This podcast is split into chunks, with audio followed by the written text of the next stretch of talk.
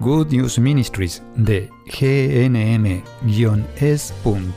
presenta Camino al Cielo. La vida es un viaje lleno de desafíos. A veces nos estancamos, a veces nos desviamos. Cuando caminamos con Jesús en el poder del Espíritu Santo hacia el lugar que Dios Padre pensó para nosotros, los resultados son mucho mejores de lo que podemos pedir o imaginar.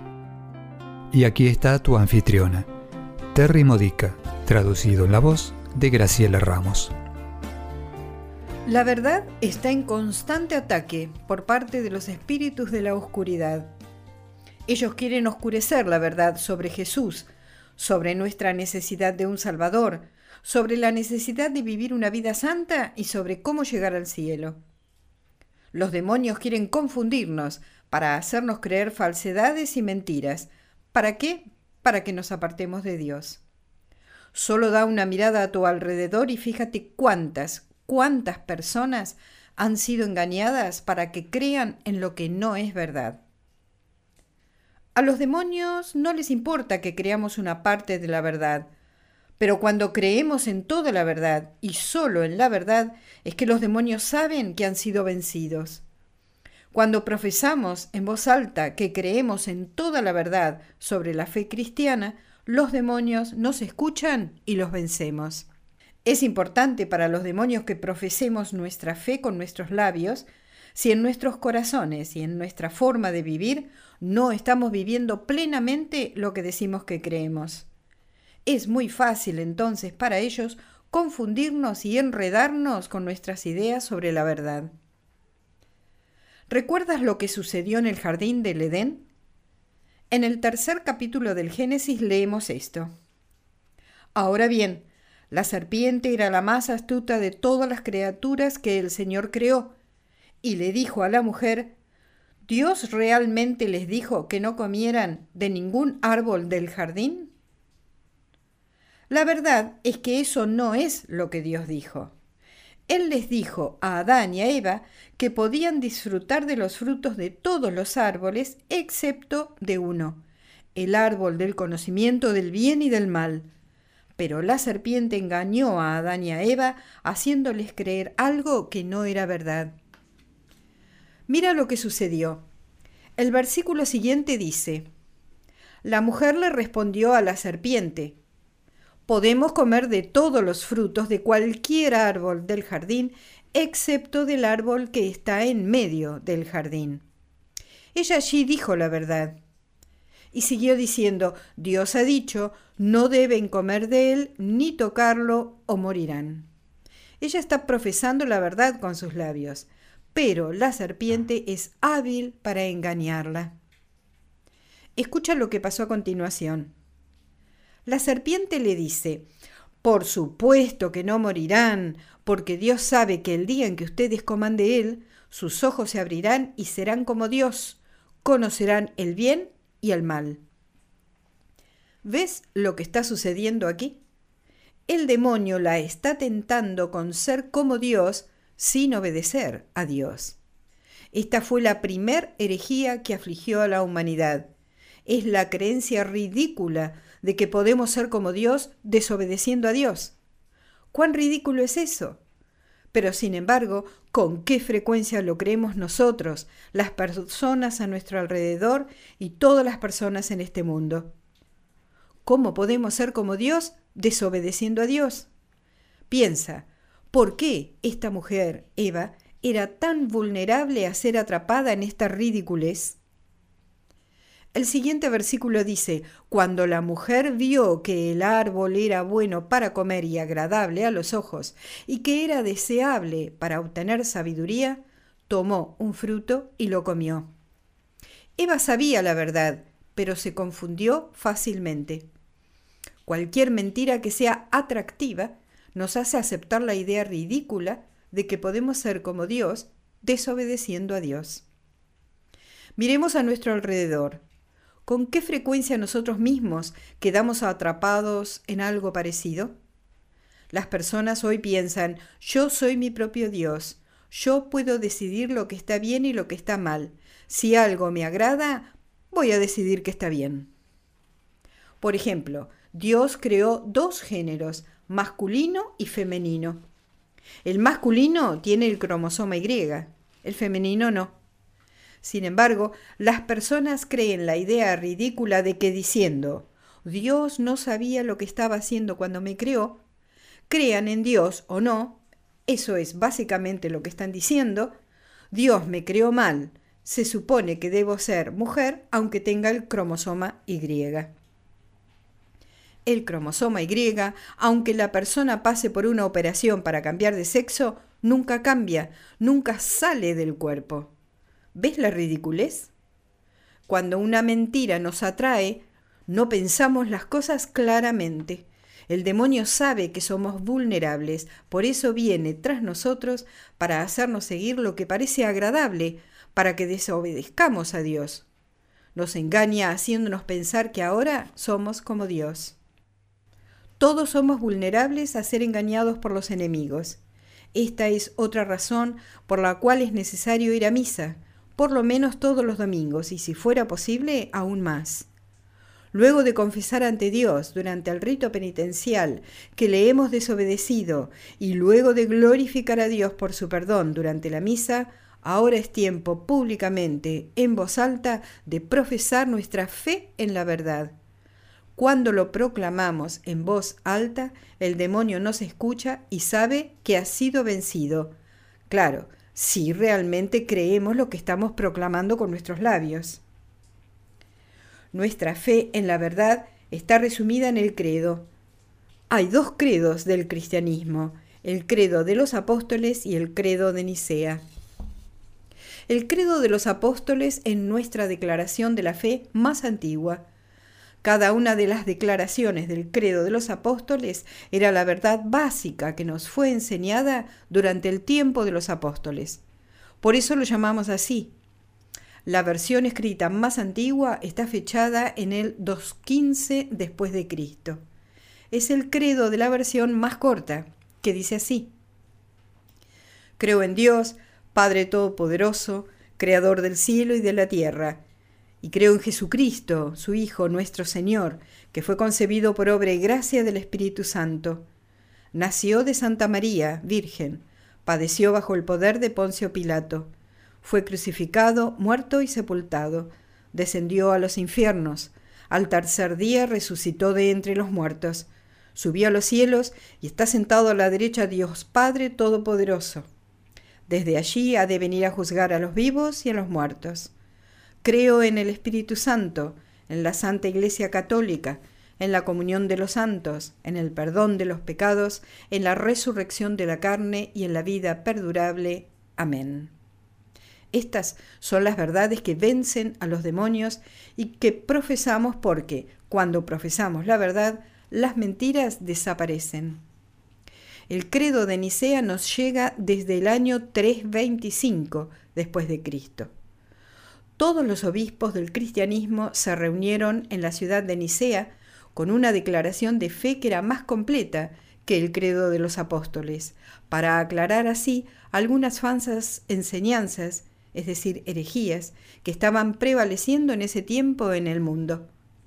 Los obispos trataron esos temas y ratificaron esa versión en el año 381 después de Cristo en Constantinopla. Miremos las herejías que el credo de Nicea aclara mientras profundizamos en él. Comienza con Creo en un solo Dios, Padre Todopoderoso, y está desafiando la herejía del politeísmo, la creencia de que existen varios dioses. Incluso en el mundo de hoy hay personas que creen en múltiples dioses, muchas de las religiones de Oriente, por ejemplo. ¿Cuántos de nosotros en este mundo de hoy tenemos dioses como el dinero, la carrera, los estudios, nuestros propios deseos, el sexo, la confusión de género, el aborto y otras fuerzas que nos apartan de Dios, es decir, del verdadero Dios. Luego continuamos diciendo, Creador del cielo y de la tierra. Cuando el credo de Nicea fue redactado, esta oración enfrentaba la herejía de que el mundo siempre existió o que la materia del mundo siempre existió. Hoy hay una creencia por allí afuera que dice que la evolución significa que Dios no creó nada.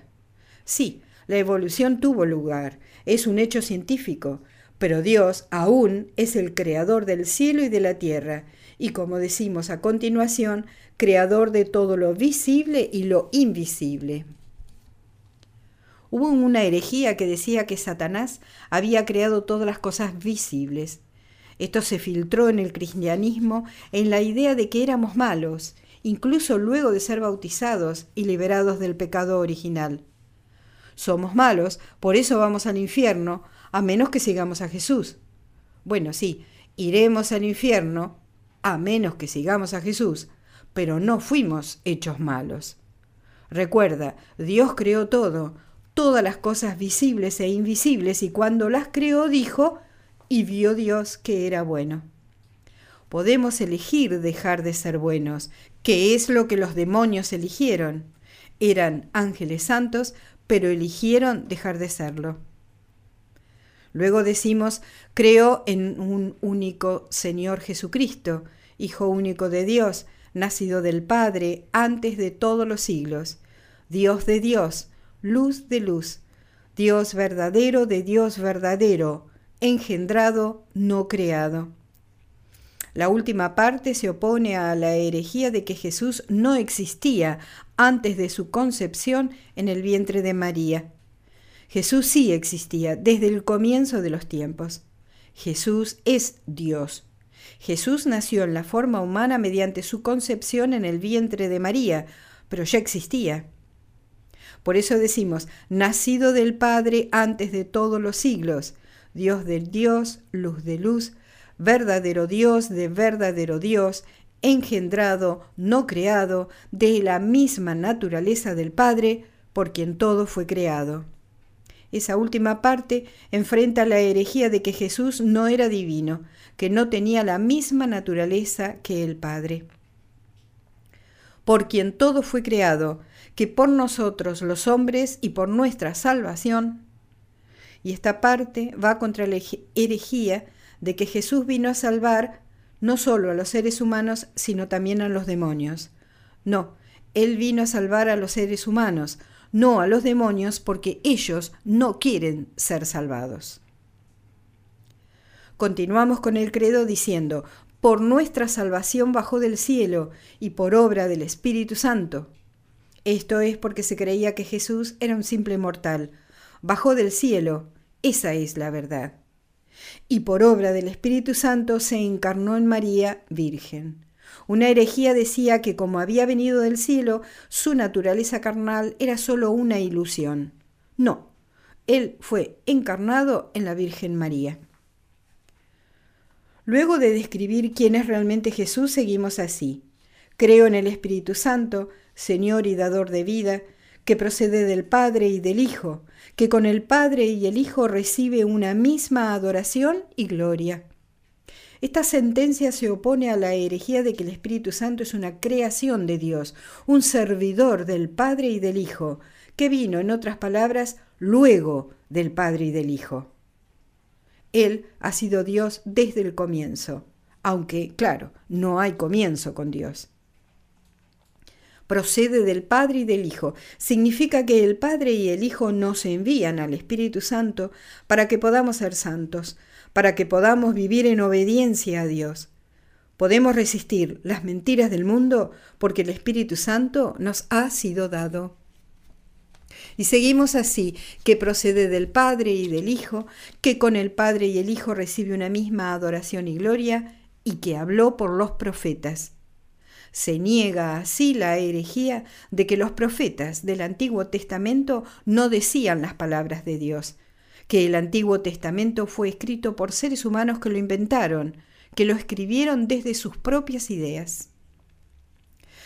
Finalmente decimos, creo en la Iglesia que es santa, católica y apostólica. Se rebate aquí el, la mentira que dice que la salvación puede ser obtenida sin ser parte del cuerpo de Cristo. ¿Te suena familiar? No todos los caminos llevan al cielo. Jesús dice que el camino es angosto y que muchos no siguen ese camino. Profesamos, creemos en esta verdad. ¿La creemos o son solo palabras que salen de nuestra boca? Creo en la Iglesia que es santa, una, católica y apostólica.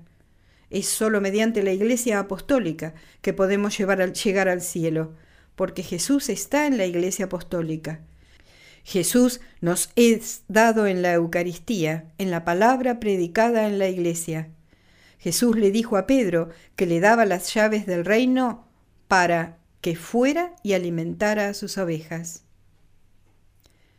Iglesia apostólica significa iglesia de los apóstoles. También significa salir y evangelizar. Dios a todos nos ha encargado ir y llevar a otros hacia la iglesia.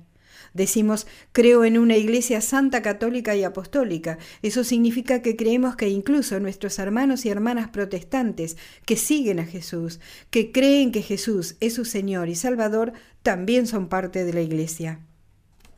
San Pablo nos lo dice muy claramente en Romanos 12, versículos 4 y 5. Así como nosotros tenemos un cuerpo con muchos miembros y estos miembros no tienen la misma función, en Cristo nosotros, aunque somos muchos, formamos un solo cuerpo y cada miembro pertenece a todos los demás. Necesitamos comprender la verdad de esto, porque en el credo estamos profesando lo mismo. Sí, hay áreas en que no estamos en unidad, pero en Cristo somos uno. Somos uno con todos los cristianos que creen que Jesús es el Salvador, Jesús es nuestro Redentor. Jesús murió en la cruz para quitar nuestros pecados y Jesús resucitó para llevarnos al cielo. Si nos separamos de esta iglesia, no yendo a misa, no siendo parte de la comunidad parroquial, no reconociendo nuestra unidad con otros cristianos, si no pertenecemos y no participamos plenamente en esa iglesia, no estamos viviendo una vida santa, porque es a través de la iglesia, el cuerpo de Cristo en la tierra, que estamos conectados a Jesús. No podemos sentarnos en un banco y decir, Dios está aquí en la naturaleza, o en nuestra oración en los rincones de la casa, o sentándonos frente a la TV mirando la misa online. Se supone que tenemos que reunirnos, estar juntos como un cuerpo. ¿Qué queremos decir cuando decimos que creemos en una iglesia santa? ¿Qué es la santidad? Estamos diciendo que somos diferentes al resto del mundo. Estamos siguiendo a Jesús, imitándolo y teniendo al Espíritu Santo, inspirándonos cómo ser santos. Necesitamos tener una relación no solo con Jesús, sino con el Espíritu Santo, para tener esa inspiración necesaria y la ayuda divina para ser santos. Y ahora te invito a que me sigas en esta oración al Espíritu Santo. Ven, Espíritu Santo, lléname. Ven, Espíritu Santo, renuévame. Ven, Espíritu Santo, tú eres el Espíritu de la verdad. Enséñanos la verdad. Ven, Espíritu Santo, inspíranos. Queremos tener una relación contigo que sea cercana, personal y viva. Tú, Espíritu Santo, tienes mi permiso para transformarme. Y ahora di esta oración por ti mismo. Ven Espíritu Santo, tú tienes mi permiso para transformarme. Ayúdame a reconocer dónde me estoy apartando de la verdad. Ayúdame a reconocer dónde no estoy creyendo plenamente en la verdad. Ven, Espíritu Santo, ayúdame a identificar de qué forma mi comportamiento está indicando que no estoy creyendo plenamente en lo que tú has enseñado en lo que tú, Señor, has mostrado que es el camino para vivir mi vida de una manera santa. Ven, Espíritu Santo, ayúdame a abrazar plenamente las verdades que profeso en el credo. Esto te lo pedimos en el nombre del Padre, del Hijo y del Espíritu Santo. Amén. Has escuchado a Terry Modica de Good News Ministries, traducido en la voz de Graciela Ramos. Para más material edificador de la fe o para conocer más sobre este ministerio, ven y visita nuestro sitio web en gnm-es.org. Encontrarás recursos en línea y mucho más para ayudarte a conocer el amor del Padre, para acercarte más a Cristo y ser lleno del Espíritu Santo. Visita hoy gnm-es.org.